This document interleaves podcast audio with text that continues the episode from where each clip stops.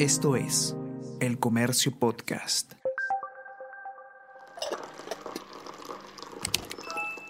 Hola, hola, ¿cómo están? Buenos días, espero que hayan amanecido bien. Está con ustedes Ariana Lira y hoy tenemos... Tenemos que hablar con Ariana Lira.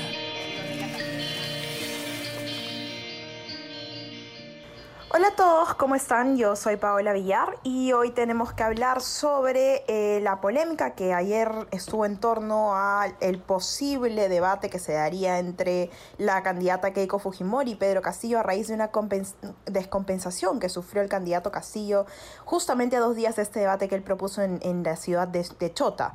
Eh, nos acompaña Sebastián Ortiz, él es periodista de la sección política de este diario. ¿Cómo estás, Sebastián? Un gusto tenerte aquí. Hola, ¿qué tal? ¿Cómo estás? Bueno, ayer justamente tuvimos toda esta polémica, ¿no? Alrededor de, de la descompensación que sufrió eh, Pedro Castillo. Sabemos que, que, estuvo internado en la clínica. ¿Nos puedes contar un poco qué fue lo que pasó, qué aconteció justamente y, y cómo se dieron los hechos, además, porque fue entre idas y venidas de ambos candidatos, ¿no? Por toda la situación del debate que ya se venía conversando unos días atrás.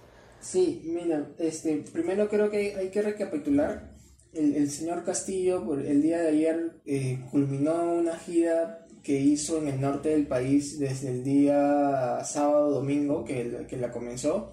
El último destino que tuvo fue Tumbes y desde ahí bueno abordó un avión desde el aeropuerto eh, según me comentó Jonathan Castro que es el reportero del comercio que lo, que lo siguió a esta gira él graba un primer video y lo sube al mediodía en su cuenta de Twitter en el cual señala que él, que él acepta el debate con Keiko Fujimori, pero eh, cambia el día y la fecha propuesta por la candidata de Fuerza Popular. Ya no el domingo a las 8, sino el día sábado a la 1 de la tarde. Lo que sí se mantiene es el lugar, la Plaza de Armas de Chota en Cajamarca. Claro, además lo hace con, con un video justamente que él difunde en redes sociales donde incluso menciona ¿no? distintas, distintas frases provocativas contra la candidata Fujimori, ¿no?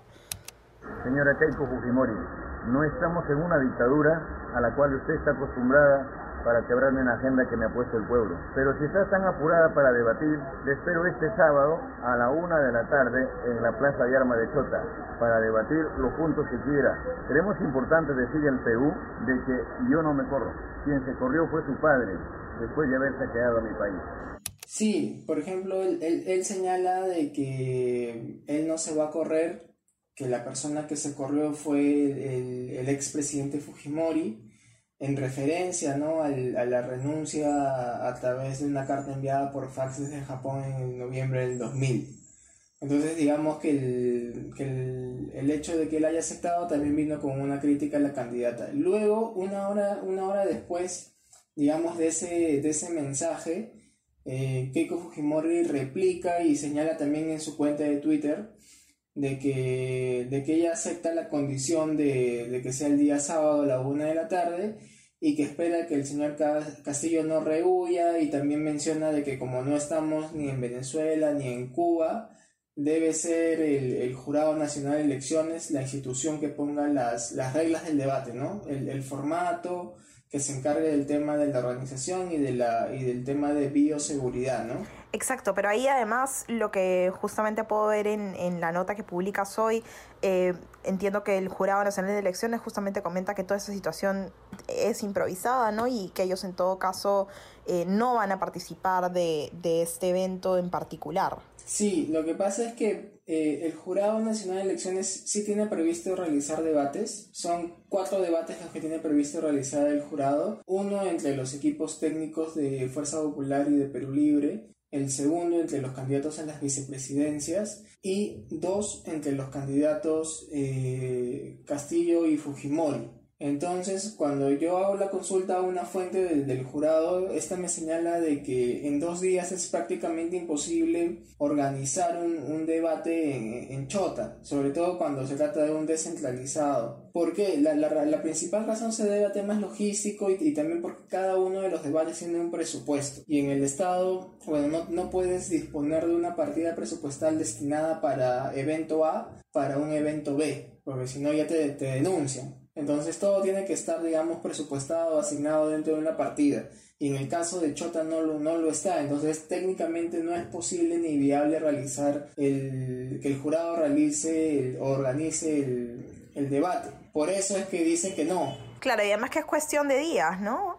O sea, es, es, es un tema de, Han pasado que menos de una semana en la que hemos visto todo ese trance ¿no? de idas y vueltas entre los candidatos. Tampoco es que las partidas presupuestales puedan salir de forma tan rápida. Exacto. Y entonces, ya digamos de que, ya con el contexto, el señor Castillo, cuando retorna a Lima, que lo hace aproximadamente entre las 2 y 3 de la tarde, él en el aeropuerto le preguntan si es que se va a someter a que el Jurado Nacional de Elecciones ponga las reglas y él dice, bueno, vamos a ver.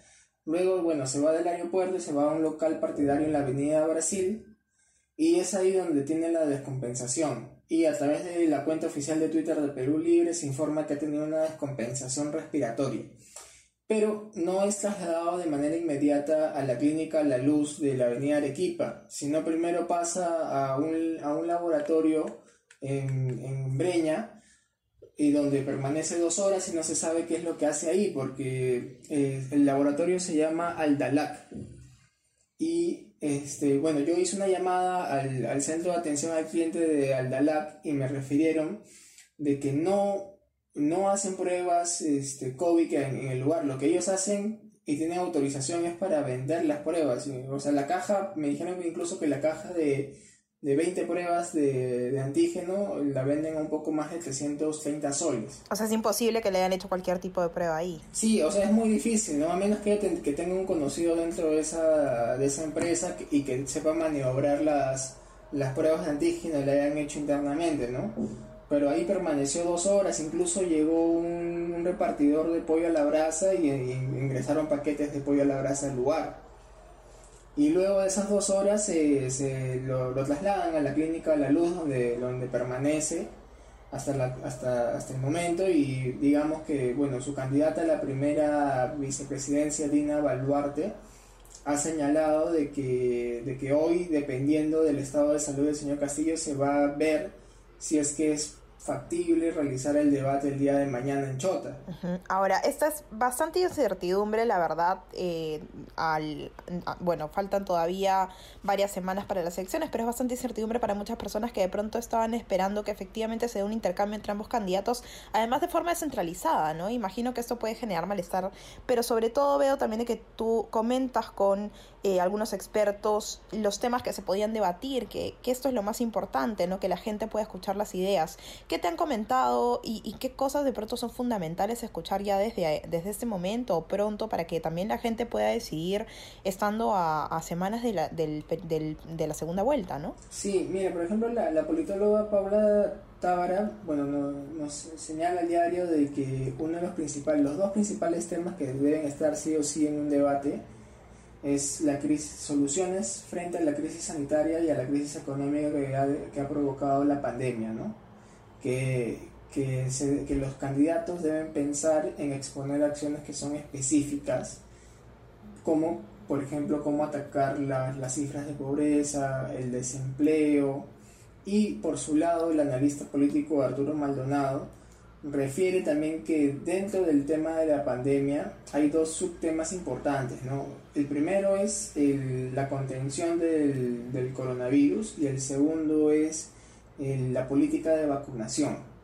Entonces, el, señor Maldonado pide al que sea moderador o a los moderadores, si es que se va a hacer el debate en Chota, que hay que extraer información que vaya más allá de las típicas frases de que vamos a comprar más vacunas, que vamos a instalar más camas UCI, sino que digan en concreto las medidas, acciones y el tiempo en las que se van a ejecutar, ¿no? Claro, dar momentos y, fechas precisas. Y finalmente, bueno, Sebastián, quería preguntarte, teniendo en cuenta de que igual creo que todavía está muy en duda lo que pueda ocurrir.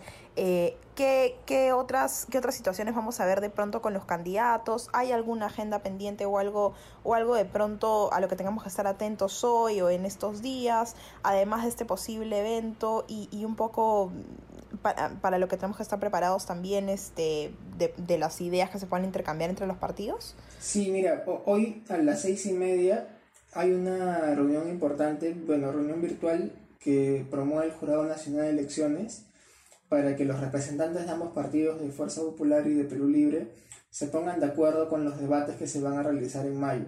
De acuerdo a, fuentes del, comercio, eh, Perú Libre no ha aceptado el, el, planteamiento del jurado que es realizar los cuatro debates, sino solamente que se realice uno entre el candidato Castillo y la candidata Fujimori el último domingo de mayo. La mientras que el Fujimorismo sí ha aceptado que se realicen los, los cuatro debates, es decir, un primer debate entre los equipos técnicos, un segundo debate entre los candidatos a las vicepresidencias y dos debates entre el señor Castillo y la señora Fujimori. Hay que recordar que en el 2016 también se realizaron, se realizaron tres debates, uno entre los equipos técnicos de Peruanos por el Cambio del entonces expresidente Kuczynski y de Fuerza Popular de Keiko Fujimori, que se realizó en Cusco, y dos debates presidenciales, uno en la ciudad de Piura, que ha sido, digamos, el primer debate presidencial que se ha realizado de manera descentralizada, y otro en la, en, la, ciudad de Lima. Entonces digamos que no es la primera vez que el jurado eh, tiende a hacer varios tipos de debates de cara a la segunda vuelta. entonces, el, en resumen es que Perú Libre solo quiere aceptar uno, Fuerza Popular está de acuerdo con los cuatro. Eh, lo que sí me, han comentado es que Fuerza Popular está dispuesto a que no se realice el debate entre los candidatos a vicepresidentes, teniendo en cuenta de que en la lista de Cerrón solamente tiene una candidata a vicepresidenta porque el otro, que era el segundo, Vladimir Cerrón, fue, digamos, excluido de la contienda al tener una sentencia por temas de corrupción de manera suspendida, ¿no? Entonces todavía falta definir si también cuántos debates oficiales del Jurado Nacional de Elecciones se van a realizar, ¿no? Exacto. Bueno, esperamos realmente que, el candidato Castillo se recupere, que, pueda resolverse la situación de incertidumbre sobre todas estas conversaciones y que, y que se lleve a buen puerto con todo ese tema de los debates, ¿no? Porque finalmente la idea es que los peruanos puedan tomar una decisión de cara a esta segunda vuelta. Te agradezco mucho, eh, Sebas, por acompañarnos hoy día. Quienes nos escuchan, además, les recuerdo que pueden ver el informe completo de Sebastián en la edición impresa hoy día. Van a poder encontrar todo un amplio desarrollo en la web también. Estamos siguiendo las actividades actividades tanto del candidato Castillo como de la candidata Fujimori, con lo cual van a poder estar muy informados de cara a, este, a esta segunda vuelta electoral y siempre recuerden que eh, pueden estar informados de otros temas importantes de la coyuntura sanitaria, como sabemos muy bien todavía nos encontramos en toda esta situación de pandemia y alerta a los números que se puedan dar todos los días. Recuerden que pueden seguirnos a través de Spotify y Apple Podcast para estar pendientes de este contenido y si desean recibir eh, lo mejor de otro tipo de contenido pueden suscribirse a nuestro WhatsApp El Comercio Te Informa. Muchas gracias, Sebas, y ojalá podamos conversar en otra oportunidad. Dale, Paula, y un saludo a todos los lectores del comercio. Cuídate, chao. Esto fue Tenemos que hablar.